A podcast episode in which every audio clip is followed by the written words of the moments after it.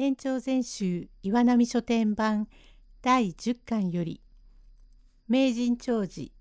第35席。文字作と吉は帰宅しほっとしているところへある人物が訪ねてきました。用語解説。食い込み。赤字営業ということ。お釈迦の手のような木刀。獲も身もささくれてボロボロになった木刀のこと。奉行は吟味中およしの工場で図らずお龍の解任の年月が分かったので神戸が亀甲屋へ出入りを始めた年月を正すと解任した翌月でありますから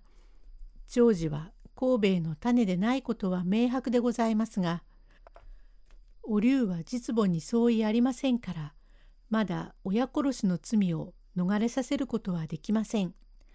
これには奉行もほとんど当惑してもはや長寿を救うことはできぬとまで諦められました。およし私は本当に命が3年ばかし縮まったよ。文字作男でさえ不気味だものそのはずだ。大家さんは平気だね。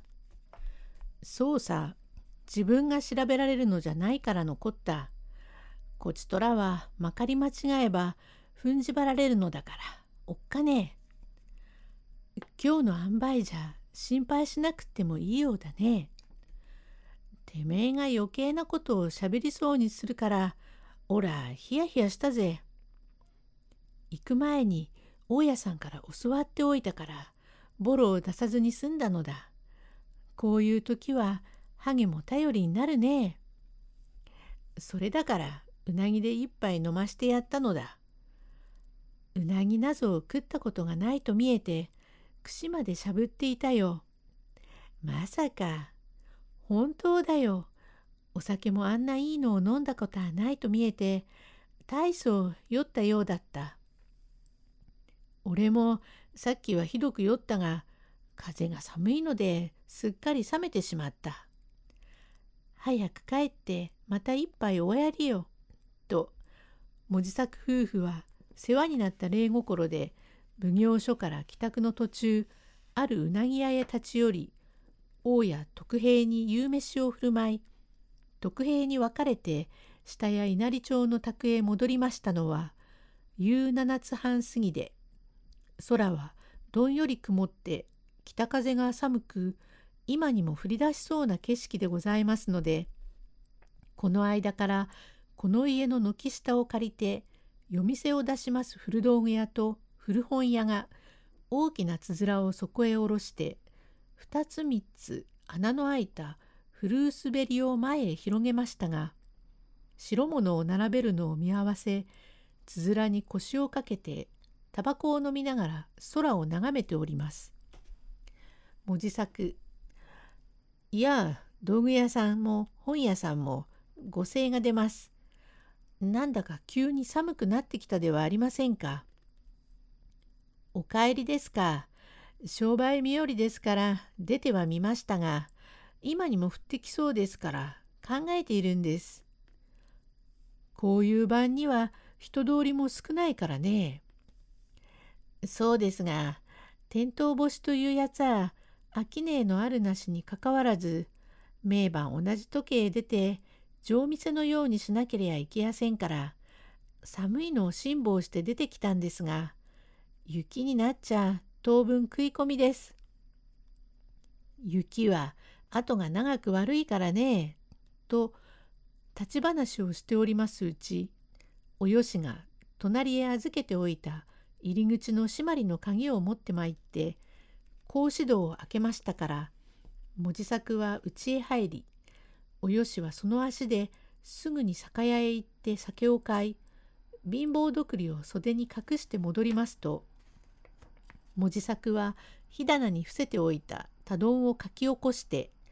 その上に消し炭を積み上げ鼻をあぶりながらプープーと火を吹いております。およしは反転羽織を脱いで袖畳にしておりますと表の格子戸をがらりと開けて入ってまいりました男は太りというと体裁がようございますが年数を食って細りになった上ところまんだらにはげておる焦げ茶色の短い羽織に八丈まがいの油じみた小袖を着し一本どっこの小倉の帯にお釈迦の手のような木刀を決め込みネギの枯れっぱのようなパッチに白旅でないネズミ旅というのを履き揚げ潮のかけ流れをすくってきたような日和下駄にて小包を下げ黒の山岡頭巾をかぶっております。第36席訪ねてきたのは神戸夫婦と関わりがあったもので文字作に施しを受けに来たようです。誰だか分かりませんが風体が悪いからおよしが目配せをして文字作を奥の方へ追いやり中仕切りの障子を立て切りまして「どなたです?」「はい原石でござるて」と頭巾を取ってこっちを覗き込みました。おやおや岩村さんでお久しぶりでございますこと。まことに意外なご部員をいたしたのでしかしいつもご創建でと親指を出して「ご在宿かな?」というはまさしく合力を頼みに来たものと察しましたから「はい今日はあいにく留守でまあお上がんなさいな」と口には申しましても原石が腰をかけておる上がり花へべったりと大きなお井戸を据えておりますから原石が上がりたくても上がることができません。ええどちらへおいでです。もうほどのご帰宅でしょう。いいえこの頃親類が災難にあって心配中でもう少しさっきその方へ出かけましたので私もこれから出かけようとこの通り今着物を着替えたところでまことにあいにくなことでした。お宿が分かっておりますれば明日にも伺わせましょう。はい宿と申して別に実はご承知の通り千年郷里へ隠遁をいたしたところ漂流方の親族に死なれ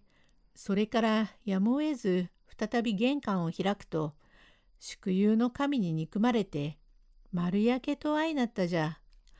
それからというものはすることなすこといつかの橋所詮田舎ではゆかんと見切って出風いたしたのじゃが別に目的もないによってまず身の上をご依頼申すところは亀甲屋様と存じて根岸をお尋ね申したところ鳥越へご転居に相なったと承り早速伺ったらいやはや意外な強変実に驚き入った事件で定めてこなたにもご心配のことと存ずるてまことにお気の毒なことで何とも妄想ようがございません。定めてお聞きでしょうがお家へお出入りの指物屋が金に目がくれて殺したんですとさ。ふーん不らち千番なやつで実に金が敵の世の中です。しかるに愚郎はその敵に巡り合おうと存じて出風いたしたところ右の次第で当惑のあまりこなたへご融通を願いに出たのですからどうか何分はいせっかくのお頼みではございますがこの説はまことに融通が悪いのでどうもでもあろうがお手元に遊んでおらんければ宝でもご才覚を願いたい。利分は天引きでも苦しゅうないによって。はあ、それはあなたのことですから、才覚ができさえすれば、どのようにも骨を折ってみましょうが、何分、今が今と言っては心当たりが、そこをぜひとも願うので、と根強く掛け合い込みまして、およしにはなかなか断りきれん様子でありますから、文字作は一旦脱いだ羽織を引っ掛け裏口からそっと抜け出して表へ回り今帰ったふりで門口を開けましたからおよしは抜からん顔で「おや大層早かったね。いやこれは岩村先生まことにお久しい。いいやお帰りですか。意外なご部員実にしゃするに言葉がござらんて。文字作どうなさったかと毎度噂をしておりましたがまあお変わりもなくて結構です。ところがお変わりだらけで不結構という次第をただいまご内法へ陳述いたしておるところで実に宦官の至りだが国で困難をして出風いたしたところ頼む木陰に雨が漏るで亀甲屋様の返事身体極まったのでやむを得ず推算いたしたわけで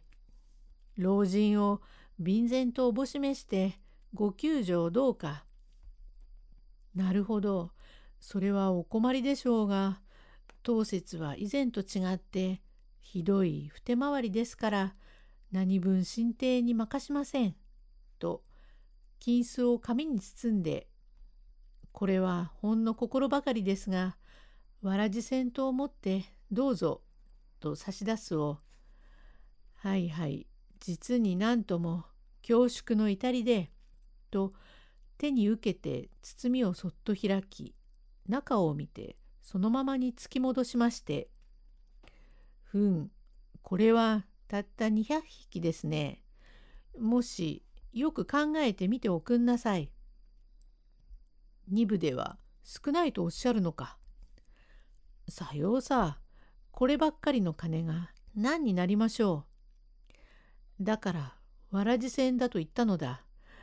2部のわらじがありゃ、京都へ2、3度行って帰ることができる。ところが、愚老の履くわらじは、麹木だによって、200匹ではどうも国へも帰られんて。そんならいくら欲しいというのだ。大負けに負けてわずか100両借りたいんで。第37隻へ続く。